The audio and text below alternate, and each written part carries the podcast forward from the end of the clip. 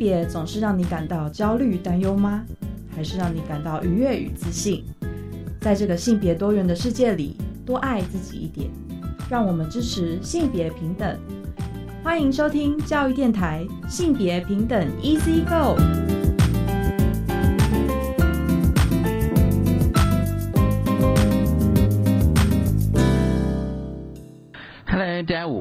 收听教育电台性别平等一这个，我是温龙，不知道这礼拜大家过得好吗？今天节目内容哦，今天节目内容性别慢慢聊，想跟大家分享的是一本漫画，这是由大辣出版社出版的《彩虹公寓》，而今天呢，我们要邀请到了就是这本书的执行编辑李超红，小红来跟我们分享《彩虹公寓》这本书。而今天的性别大八卦呢，想跟大家来谈一谈，就是制服到就高中的那个校服啊，到底要不要绣姓名啊？因为呃日前呢，就是台北市的成功高中学生哦，因为有敢于就是呃同学走在路上哦，或是公车上、捷运上，因为制服上绣姓名，曾经被骚扰还有肉搜哦，所以呢，在上学期的服役委员会上提案呢，删除服役中规定。呢，就是与左侧口袋上方绣姓名这样子规范，那么也顺利的通过这个服役委员会送校务会议表决。我们稍后来跟大家分享这则新闻。我们先进行性别大八卦。性别大八今天新闻大八卦，想跟大家聊聊，就是高中学生的制服到底要不要绣上姓名哦？就是我一开始哦，前面开始跟大家分享，就是呃，台北市的成功高中哦，因为就是有同学有学生呢，就是呃，就是有被骚扰，甚至被肉搜哦，所以呢，他们就是呃，学生的自治组织呢，就代联会呢，在上学期的服役委员会呢提案哦，就是要删除这个服役中规定哦，就是秀不要再。秀姓名了，也顺利通过服役委员会哦。但是这个校务会议，本学期校务会议上呢，最后还是遭到了否决。那会议中呢，有部分老师认为说，如果不秀姓名的话呢，那老师就很难够分辨哎学生状况啊，或者说不晓得这是我们学校的学生哦。但对投票的结果啊，就是呃，学生们当然并不是很能够接受哦，因为呢，就是呃，程序上意义就是说，如果根据教育部所定定的呃，就是高级中等学校定定学生服仪这个服装仪容规定的原则，第一点就提到说呢，呃，校会议审议学生服仪仪容的规定的时候呢，除有明显违反校规规定的情形之外呢，不得修改。服装仪容委员会审议通过的内容，而且呢，教育部也在二零一四年呢发给各校，就是校园内不得有性别不平等的现象。比如说，仅规定男学生秀姓名，那么如果查证有发生性别不平等的事实的话呢，将就是要扣补助款，还有减半的惩处。其实大家可以去想想看哦，呃，现在多数学校都规定就是说男生要秀姓名，而女生不用的原因呢，是因为我们的一些性别刻板印象嘛，认为说。说那个女性哦，女生才会受到骚扰哦，那或认为说男生比较容易犯错等等哦，需要透过秀姓名来加强对学生的管理。但是其实大家知道吗？就是说此刻当下，就是说在二零二二年的今天哦，不管你的呃生理性别或性倾向，你都有可能受到了骚扰跟侵犯。所以这样子的说法。自然啊不能够成立哦，然后就是说这样理由呢，在现在的性别平等教育法规之下呢，会被认定为违反这个性平法的理由。那另外就是大家有没有想过说，现在大家都很注重这个什么隐私权啊、各自，大家有没有想过说，其实，在你的那个呃制服上绣姓名，甚至绣学号，其实都有各自铺路的风险，对不对？所以呢，台湾青年民主协会呢认为哦，其实他们对针对这个问题。有一些诉求，说教育部呢应该立即盘点有多少学校目前仍以性别决定校服是否要绣姓名，也应该重新发函给各校，要求不得强迫单一性别必须绣上这个姓名哦。那么另外就是说，呃，校服绣姓名对校外任一个陌生人来讲，都可以清楚看见学生的姓名，那么进而连接到个人的社群平台哦。因为大家知道，现在大家都有很多的那个呃社交软体哦，或是一些社群，明显已经侵害到学生的隐私权。好，那么这个其实我觉得可以持续讨论哦，因为我一直觉得说要不要收姓名，其实还是跟性别议题有相关的。就是今天跟大家分享的性别大八卦，稍后回来性别慢慢聊。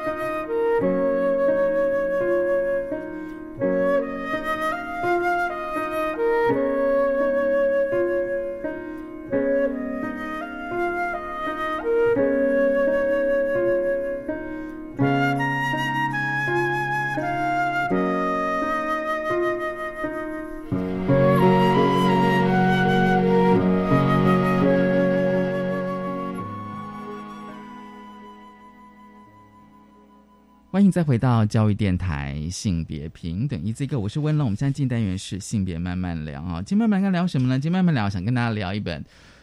啊漫画啊。其实过去我们节目当然也跟大家啊分享过啊一些漫画啊主题内容，但是跟性别教育有关的。而今天我们想要跟大家来谈哦这本哦。彩虹公寓，很高兴我们邀请到了啊，就是这本书的执行编辑是大辣出版社的行销企划，也是这本书的执行编辑哦，李孝红。孝红你好，主持人您好，各位听众大家好。对，呃，其实我觉得呃，用漫画形式来出这个呃彩虹公寓，大家听到一定就是跟同志比较有相关的议题，所以我今天哦，先一开始想问一下小红，就是说，嗯。我不知道，就是说那个大拉想出这本书哦的发想跟缘起是什么，而且它是漫画。是呃，其实这个发想的故事还挺有趣的，因为大辣的出版品项就是呃三个类别是饮食、呃性爱跟漫画。嗯然后我们其实公司的第一一本漫画书就是麦仁杰老师的《侠客行》，它就是一个呃以就是。古代性爱场景有点像《江户四十八首》呃那种风格的作品，所以我们其实一直有在做结合性爱跟漫画的东西。那会想要做这个彩虹公寓这个主题呢，是因为呃除了我们的总编辑以外，大大很多的 呃男性员工都是男同志这样子，所以那时候就是跟总编辑说，哎，我们其实好像蛮有理由，也蛮有立场去做一个跟。同志多元性别相关的漫画，嗯尤其是因为我们近年除了这本漫画以外，我们还出了一些跟性教育相关的书，像是呃性启蒙给青少年的性教育读本，然后给呃不怕小孩问是否家长的，就是我们在试着用很多不同的角度去跟大家解释说，哎，性别这件事情到底是怎么回事？对，所以这次我们才选用了用漫画去呈现性别是什么样子的一个方式。嗯哼，嗯，所以跟文字跟纯文字应该会有很大的差别吧？嗯，其实蛮不一样的，而且就是我们的这六篇故事，除了有一篇故事是呃改编自李平遥小姐的原原作以外，其他五篇都是请漫画家他们自己就是构想的。嗯哼，嗯嗯。然后呢，我觉得哦，这一本哦《彩虹公寓》它最特别的地方哦，但我们讲说是不是它是漫画的形式哦？其实如果你喜欢看漫画的话，我其实是蛮推荐这本书哦。那我自己其实这几年也在尝试，再重新的用另外一种方式去看漫画哦，因为我发现这几年漫画出版都有非常多的主题跟议题哦。那我觉得，因为这本漫画有六位作者哦，它属于共同的创作。对，你们当初怎么去？就是说，它不是一个作者去画一本，而是六个作者来画一本。是是是，因为这个这本书主要的计划发想人是我们出版社，嗯嗯，所以就等于说，我们先想象了一个未来的公寓，然后呃呃，比如说这个公寓它应该会是在二零二四年，那是因为二零一九我们有这个想法的时候，我们觉得说不会因为。同婚过了，它立刻有一些巨大变化，所以我们想了一个短的未来，然后我们就把这个想法丢给这六位作者。那这六位作者其实大部分都是跟我们有合作过的漫画家，然后只有两位是我们重新找的漫画家，那分别是那个画二楼色彩那一片的莫里克，跟画七楼那个达令市的卢卡斯。那是这两位是我们第一次合作的漫画家。对，然后呃，莫里克，因为他主要是画 BL 漫画出身的，所以。呃，算是有一点点雷同，但是又有点不一样，所以那时候也是花了一些时间跟他沟通。那卢卡斯的部分是因为他自己就是本身是已经出柜的呃动画漫画工作者，所以那时候就是算是蛮直接的，就去联联系他说：“哎，我觉得这个漫画不找你实在太可惜了，因为你等于是说可能就是漫画界的。”漫画家男同志代表，而且卢卡斯他又是一个非常有趣漫画家，他来自巴西，嗯，然后他其实小时候是看我们的三立偶像剧，真的，但对对对，他只是看 S H E，然后乔杰利家族，他长大，他受到很多的台湾文化的影响，他才来到台湾，嗯对，然后遇上他现在的伴侣，这样子，嗯嗯嗯，对对对。所以他有一些台湾的经验他有一些台湾的经验，而且他目前单行本的代表作就是《槟榔美少女》，就是画台台槟榔西施，是是是。因为我觉得他的画风还蛮特别的，他这这他其实是在七楼哦，就是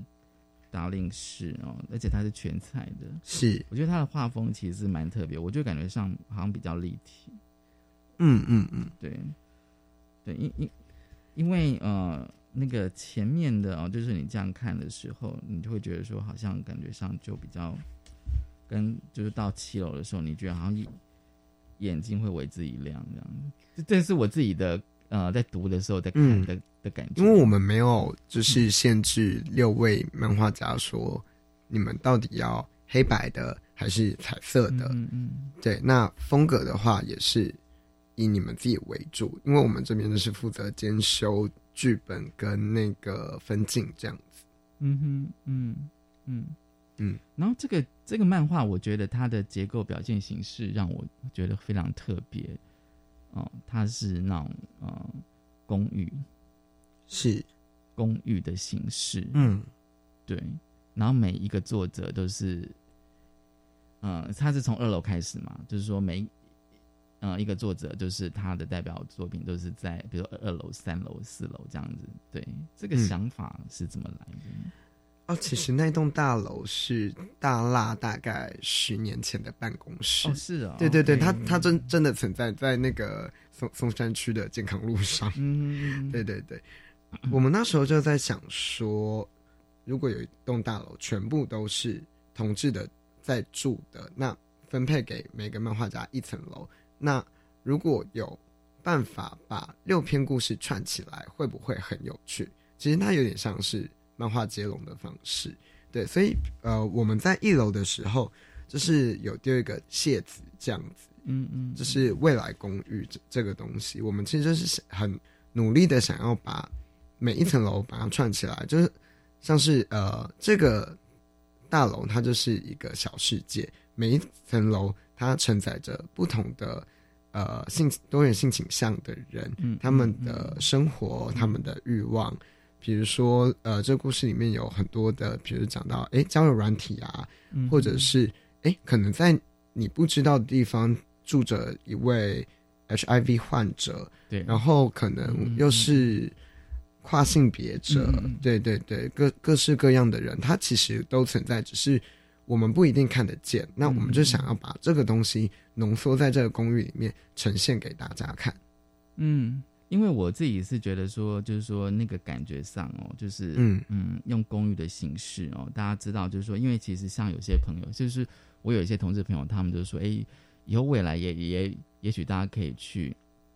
去租一层公寓，或者说租个几层的公寓，大家可以住在一起，或住住楼上楼下的感觉。嗯嗯，可是就是说，但是我看这个是说，他们其实是各自独立的，是各自独立的，就是说他其实在住住在同一栋，但是其实是各自独立的感觉。是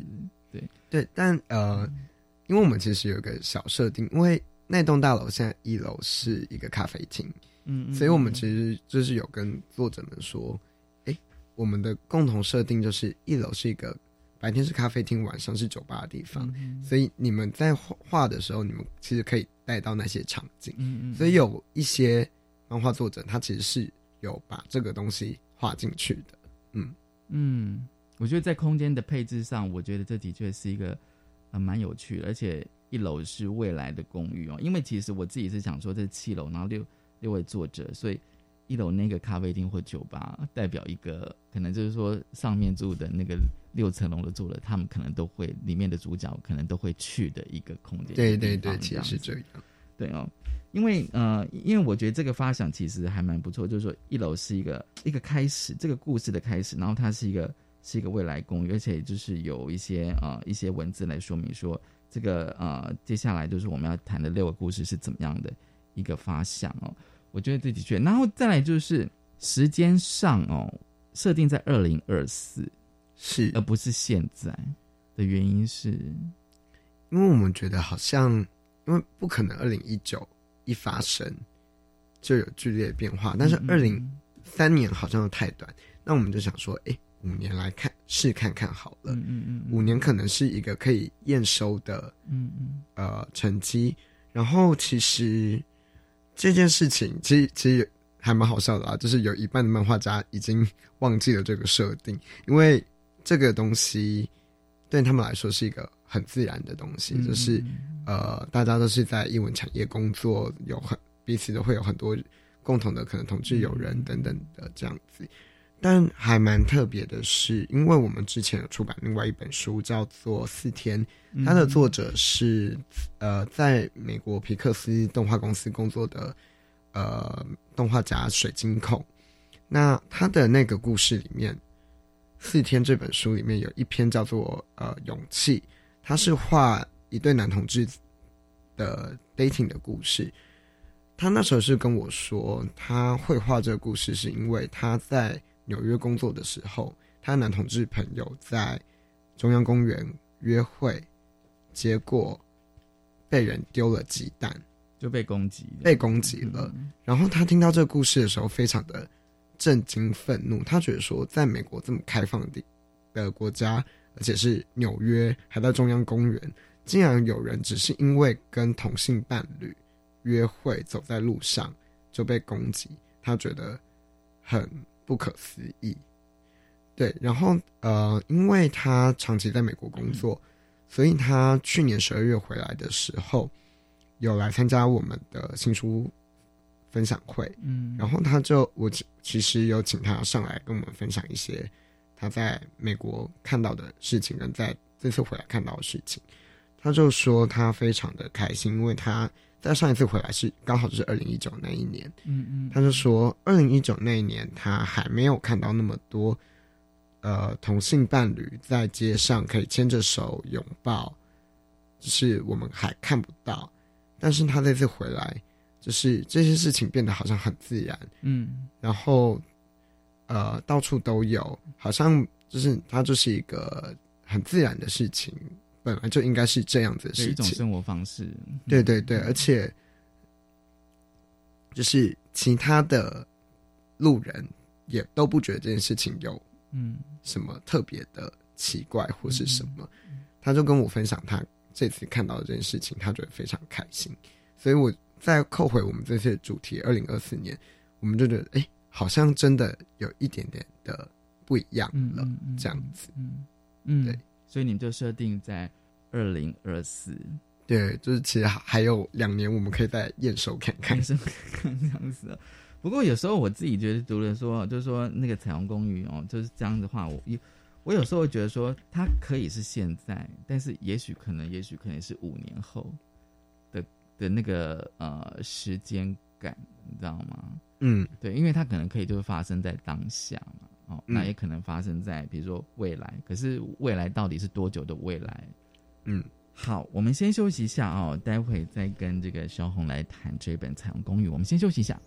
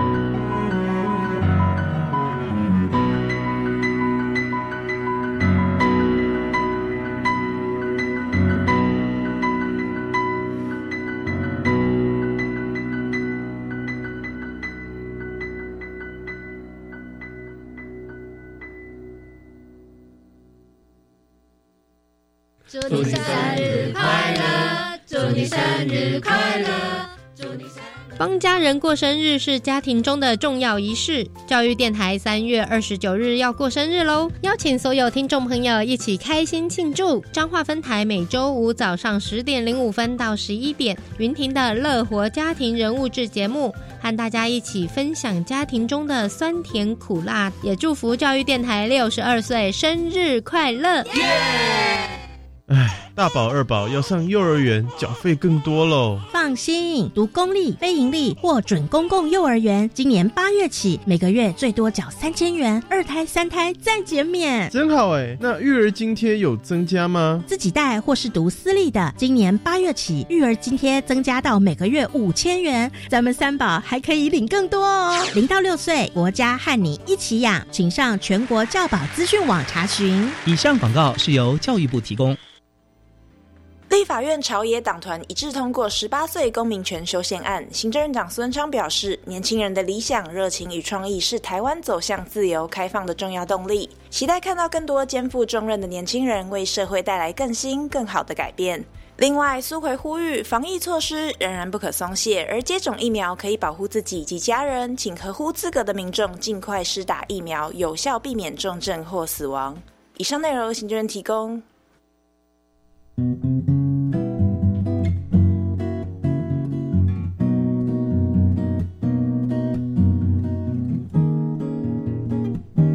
我是苏命苏米恩，你现在收听的是教育电台。我，朋友们，就爱教育电台。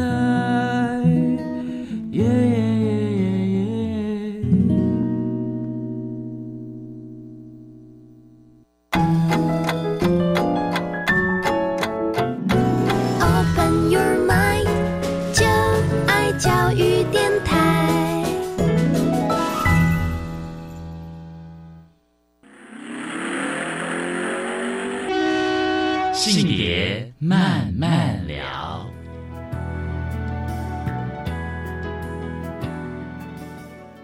欢迎再回到教育电台，性别平等一字一个，我是温龙。我们现在进单元是性别慢慢聊，今天慢慢来跟大家聊的是彩虹公寓。很高兴我们邀请到了大拉出版社行销计划，也是这一本彩虹公寓的执行编辑李肖红，肖红来跟我们谈哦。其实这个阶段我们想要来谈里面的漫画这本书的内容哦，因为这本书有六个故事哦，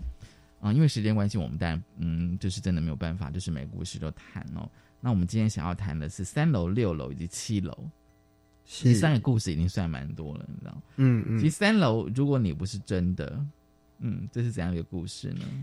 它其实是改编自李平遥小姐的原作短篇，叫做《百年百合》，它是刊在那个自由副刊上面，然后他有自己出那个呃小志这样子的一个作品。然后他其实原本是在写说一个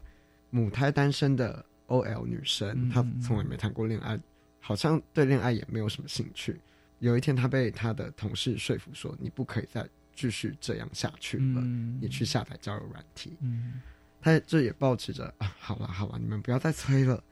的态度，他去下载交友软体。结果没想到一发不可收拾，就是晕船了、热恋了，然后。马上就想要跟对方同居的一个状态。其实他速度蛮快的，他他速度很快。嗯，呃，然后，但他的对象就突然就是变得说：“哎，不要啦，我我们这样不好。”嗯，是，他就会啊，第一次恋爱嘛，有点焦虑，说：“我是不是做错了什么？嗯，我是不是怎样？”这会有很多的想法。但呃，平遥的原作里面呢，他用了一个很有趣的东西，就是。搞到最后呢，呃，哎，我这样子好担心会爆雷哦。就是他的原作里面，最后他的这个约会对象，嗯，不是一个活人，嗯嗯嗯嗯，是一个呃 存在在网络上的幽灵，嗯，对，所以他们见面的时候，他其实是在路上捡起他的装有八字的。红包，对对对对，这是他的原作故事。但我们觉得说，嗯，在三十二篇，因为这个漫画每个作者最多就只有三十二页，嗯哼，我们就觉得说啊，这样子好像会跑题。你觉得会不会太长，还是怎么样？还是说比较会没办法聚焦？会不好聚焦，因为平遥他原本的故事是，其实这一句话就是冥婚都行行之几百年了，嗯为什么同婚会这么困难？嗯嗯嗯，对，其实他是在讲讲这个东西，但因为我们的就是篇幅有限，然后我们也跟呃漫画作者陈佩秀讨论了一下，他就决定说，好，那我们来做一点稍微的改变，嗯我们来改一下，变成说，哎，我们结合了交友软体，那就变成说啊，其实这个女生她还在一个呃性倾向摸索的阶段，她还不知道她自己到底喜欢男生还是女生。嗯哼嗯嗯然后有一个暗恋她很久的女性朋友，因为不方便问这种事情，所以她透过了交友软体对，她捏造了一个假的身份去接近他，对，她想要更了解他。嗯，但是在这种了解的过程中，就是越靠近越害怕，所以他决定好像应该要放手了。嗯嗯，但是为了又不撕破脸，所以他决定用一个类似冥婚就丢红包在路上的方式逼退他。对，最后是用一个这样子的方式去呈现这个故事了。不过我觉得我自己看的时候，我觉得让我觉得非常有张力，就是说，其实，嗯、我我觉得就是说，当你在我那个交友软体上跟一个人谈的非常的，比如说契合啦，啊、甚至想跟他同居哦，而这个人其实就是你身旁的同事，但是你却不知道，但是读者知道。然后呢，这个他的同事呢，要想跟他见面，但是最后，我觉得最后真的是一个是一个开放式的的结尾，就是你不知道他们两个的到底最后会怎么样子，然后就我还没有决定好啊，这样，那你就会觉得，就就是像我自己看完之后，我就觉得，啊，那这样怎么办？那这样子的话，你说会有续集吗？还是说就是故事就到这里就结束了？你知道吗？嗯，非常的揪心，对不对？对，就是说我读完之后就觉得，嗯，你就觉得这样，就是说你从前面这样看一一路这样看下去，感觉上他们应该是会最后应该会知道这样子，嗯，对。但是故事它就停在这里了，而且他们连即便碰见面，碰见面这件事情都还不确定是不是可以碰面。可是其实他们平常都已经见过面，只是不不晓得就是对方的真实身份啊。呃，有一方不知道，但另外一方是就是尽收眼底。对对对对对对对对对对对，这就是这个故事让我觉得说，好像人生好像有时候那个处境就是这样，然后好像你要面嗯面临非常多的选择，你知道吗？然后这个选择我不知道是说是让读者自己去，嗯，你就自己看完你就觉得说他们两个接下来会怎么发展，这样子让读者自己去去去设定，那怎么样？真的，我我只能说祝他们幸福。祝他们幸福，还是因为只能够三十二页，所以他只能画到这里，这样。那接下来你们就自己去自己去发挥好了，这样一一半一半啦，一半一半这样子。对啊，我觉得像我看这本漫画，就是说看完之后，我就觉得好像意犹未尽，你知道吗？是是。那我们来聊一下那个七楼哦，七楼就是今啊六楼六楼，不好意思，就是说今晚我做了一个好梦。是，这这是一篇关于跨性别者的漫画故事。嗯那因为其实跨性别者的分类是比较特殊的，嗯因为不像是可能男同志就是男同志，女同志就是女同志。嗯跨性别者他们还依照他们的生理性别，然后自我认同会分成，比如说呃跨性别男性、跨性别女性。嗯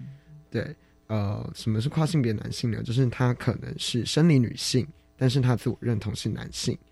那跨性别女性就是她的生理性别可能是男性，但是她的自我认同是女性。嗯但这件事情就是以他的自我认同为主，跟他有没有动手术等等的是、呃非决定性因素这样子。那这篇故事我们其实是真的采访了一位跨性别女性朋友，嗯呃，她的经验去画出来的。因为我们的这位呃作者韦恩，他非常的重视故事的真实性，嗯所以我们就去找了呃呃这位朋友叫做爱丽丝，她她目前是在那个统治热线当志工这样子，我们就去问她说，哎、那比如说，你一天你要处理的事情有是有些什么？比如说啊，早上起来可能要拔胡子，可能要刮手毛、刮腿毛，然后哎，你在穿那个衣服的时候会注重什么样的细节？会不会怕太呃迷你裙太短，怕曝光？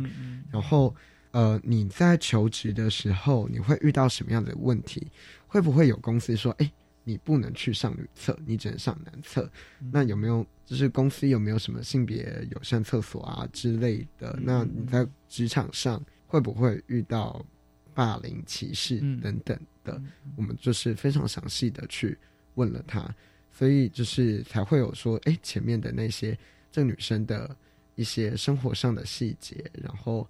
呃，她在公司遇到的一些状况等等的。对，而且有一些。跨性别者是真的很漂亮，漂亮到你可能真的分不出她是她的真实性别是什么。然后我们就是也放了一些他们可能遇到的呃被骚扰的画面在这个漫画里面。对对，其实这篇故事在这六篇故事里面算是比较艰辛的一篇，艰辛的一篇，是不是？对。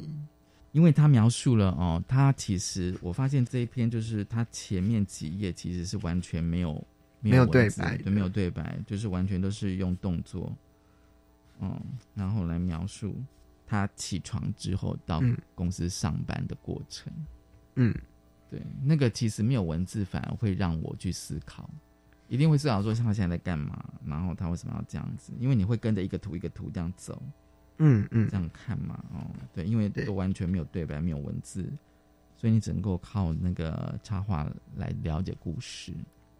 嗯，是是的，就是会有一种很像在看新浪潮电影的感觉。嗯嗯，对，会刺激一些思考啦。是，而且是这个呃，他的沉默无声反而更放大了这个女孩子她身上发生的那些事情。嗯嗯。对，而且呃，我曾经跟这个作者韦恩聊了一下他的结局，说，哎，其实我收到这篇稿子的时候，我很震惊，这是六篇里面唯一一篇我觉得是 bad ending 的故事。哦，就是这一篇啊，就是这一篇。然后他就笑笑的跟我说，嗯，你觉得他是 bad ending 吗？我说，对啊，至少跟其他六篇比比起来啦。他说：“但他其实想要描述的是说，对，呃，他因为他自己跨性别的关系，不被他的恋人接受，对，他被分手了，他很难过，然后好像在一个难过的情绪里面，他要去跟别人，就是呃，交友软体上面约见面，发生了性性行为，好像好像是一件很放浪的事情，但是呢，其实是他。”试图想要振作起来，给自己的生命找一些希望的一个动作，嗯，所以他其实并不是这么的悲伤，而是他想要，他努力的想要去挣扎，他想要，嗯，给这个女生一些活下去的希望，所以她在最后一格里面，她的手机又亮起来了，她希望那是一个。就是希望的讯号。你有一则新的讯息，是你有一则新的讯息。对，但那个讯息到底是什么意思？就是我们还是不会告诉大家。对，就是说是新的男友吗？新的伴侣吗？还是还是旧的要挽回呢？哦，究竟究竟是什么？所以我有时候我会觉得说，短片的微妙在就是在这里，是就是说它没办法很，就是说也许跟长片的差别。因为篇幅的限制，所以它可能就在结尾的时候，你会觉得说啊，好像意犹未尽这样子。七楼达令市哦，其实我们刚刚有稍微聊过，因为这个这一篇，我我就觉得说它其实颜色非常饱满，是相当饱相当饱满。你自己在编辑的时候，感觉会比较深刻吗？这样比较深刻吗？其实 还好，呃。这一篇反而是这次创作里面我觉得最棘手的一篇，哦最棘手、最棘手的一篇，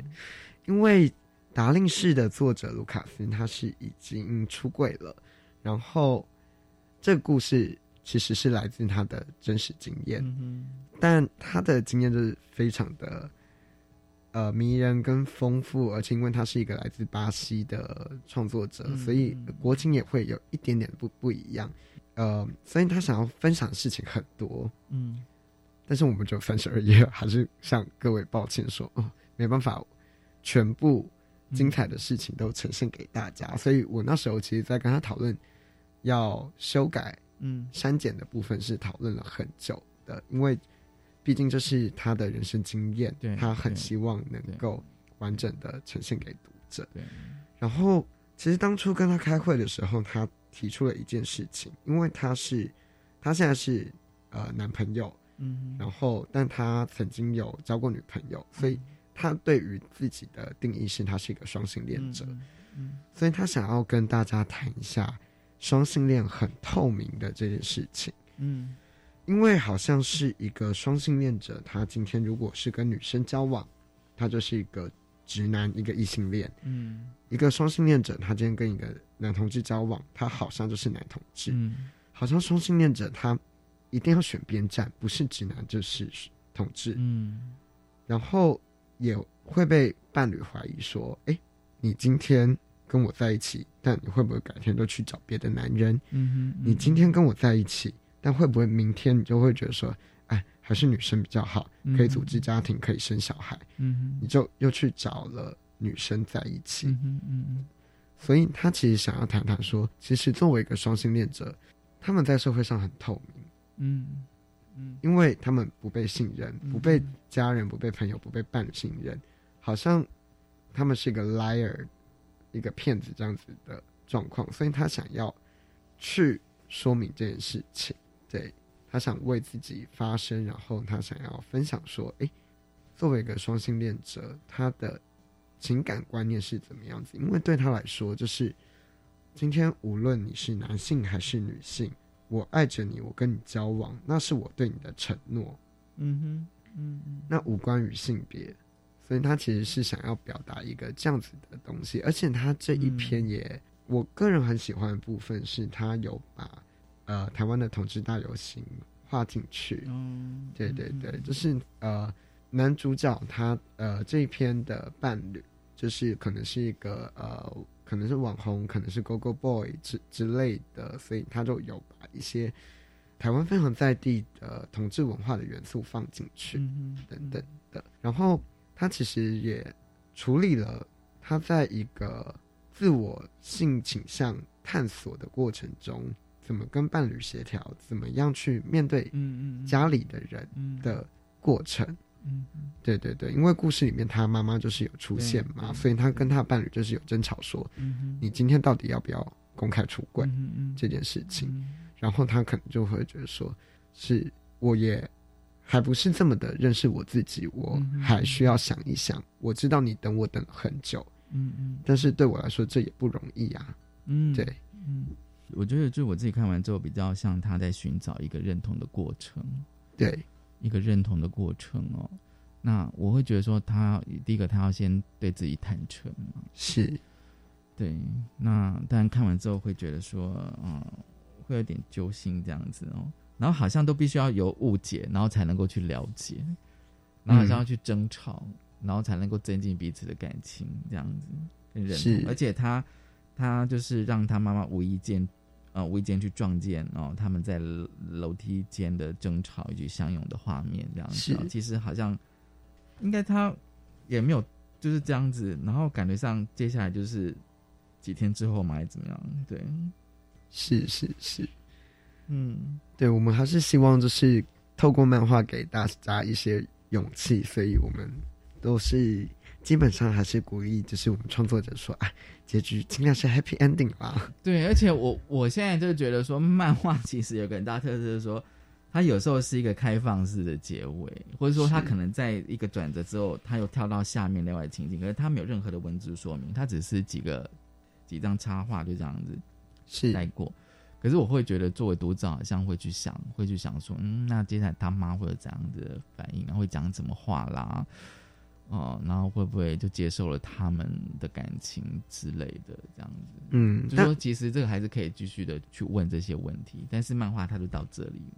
对，因为其实这个开放式结尾就是让大家去思考说，哎，不只是故事的后续，而是再回味一下说，哎，这一篇故事它的主轴，它想要传达给你的东西到底是什么？嗯哼，对。好，我们先休息一下，稍后回来。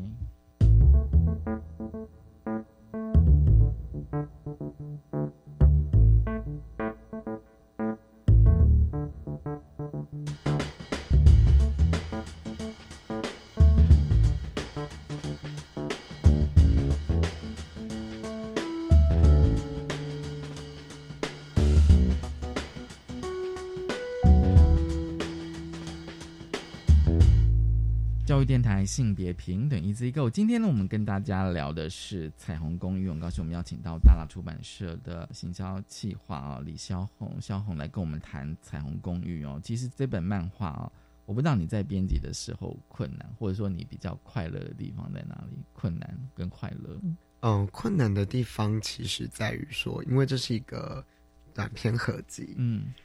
所以呃。要怎么样去统筹六个漫画家这件事情，其实是蛮困难的。而且因为这六篇除了一篇是由呃原作改编以外，其他五篇都是由他们各自去发想的。然后呃，如果大家买了书看了之之后，会发现说，哎，其实我们的六位作者里面有五位是女性创作者，只有一位是男性。所以呃，在协调说大家要。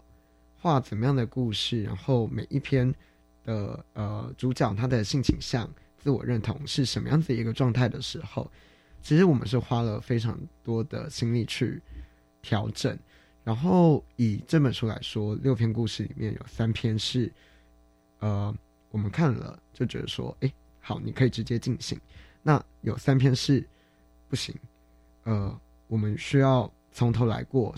大调整，甚至就是换了一个故事的，因为毕竟六六个作者，五个女生，她的呃偏向可能会太呃阴柔女性化，或是呃太多女同志等等的，所以我们需要去平衡一下这个呃性别光谱的部分。所以呃以莫妮可的漫画来说，她原本她其实想要画 drag queen，嗯，但我就跟她说，哎，我想跟你讨论看看。那因为你原本是画 BL 漫画的，那有没有机会，请你把你的作作品重新编一个故事？我想麻烦你来画男同志的部分。对，就其实在于这个内容的平衡上面，我们做了非常多的调整跟努力，这样子。那快乐的部分，当然就是在跟他们讨论，就是剧本啊、原稿的。的部分，然后甚至收到原稿的时候，就会觉得说啊，天哪，呃，一开始会很担心，说大家想要分享的东西很多，嗯，因为毕竟有可能有一半的作品是来自于这些作者的亲身经验，无论是出柜的经验，还是跟家人相处的经验等等的，呃，大家想分享的东西太多了，但是每个人不见得有办法在三十二页里面完成。但看到大家真的完成了、做到了，而且做的这么好，我觉得对于一个编辑来说，这是一个莫大的回馈。嗯嗯嗯嗯，可是说你跟他们都能够在编编辑的时候，在沟通上，应该都算是还蛮良好的。嗯，我觉得说，就是跟谈恋爱一样，跟谈恋爱一样，跟谈恋爱一样。编辑跟作者有时候是一段。情恋爱关系吗？我觉得算算是吧，因为就是看到他们，因为他们都是很优秀的创作者，他们的他们在我眼中就像宝石一样闪闪发光。但是你知道，宝石就一定会有一些角度，就是有时候就是一定会觉得刺手。嗯要怎么样跟他们沟通说，哎，你这边可能需要做一些修改，你这边可能需要做一些取舍。嗯，但呃，就像刚刚讲的，有一些是来自于他们的。生命经验，他生命故事，那他们也会有他们的坚持，对，那就是要怎么样子平衡在一个呃良好的可以把这个故事带给观众的事事情，那会是我们的一个很需要默契、很需要讨论、很像在谈恋爱的一个状态。这个比喻我觉得还蛮微妙的，嗯，真的，而且尤其是你一一口气要接触六位作者，而且而且我觉得，嗯，跟纯文字的编辑应该不太一样。对，跟纯文字的编辑其实非常的不一样，而且因为，嗯，我还没有做过纯文字的编辑，然后，呃，这是我负责编辑的第一本书，那，就是我们的作者很多是手绘，那如果画错了，可他可能就是要重来，这是一个非常花时间的东西。那因为我不确定说文字作者他们在修改的部分。他们的就是需要花的心心力啊、时间啊，什么是怎么样的一个状态？嗯嗯，对，所以我只能说，是漫画作者对于他们来说，就是他们不可以画错，画错就是很可怕，所以他们一定要尽量就是一次到位，嗯，要画的非常精准，这样。嗯，因为像是有一个很有趣的插曲是在。三楼的那个故事，玩伴的故事里面啊，四楼四四楼对对，四楼故事里面，他里面画了，他只画了库洛魔法使，就是我们小时候看的动画《库洛魔法使》里面的一个小画面。嗯，然后我就跟他说：“不行，你画的太像了，你要改掉，不然我们可能会被告，就是侵权的问题。”等等。的对，所以就是他其实那个画面就修了很多次，就问我说：“这样还是太像吗？还是太像吗？”我说，然后我们就是很有趣，我们就还就是全公司可能三十多个人在投票说，你觉得像还是不像？嗯，所以你们要注重蛮多的细节啊。是啊，是啊，对啊。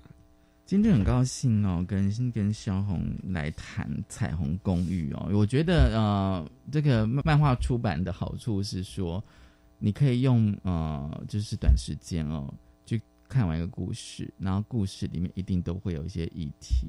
的存在。那这些议题，也许你可能有经历过，或者说你是相当陌生，但是我觉得漫画是一个非常好的媒介跟形式。是，今天真的谢谢小红来跟我们谈《彩虹公寓》，谢谢主持人，谢谢你，也谢谢大家收听今天的性别品，一字哥，拜拜。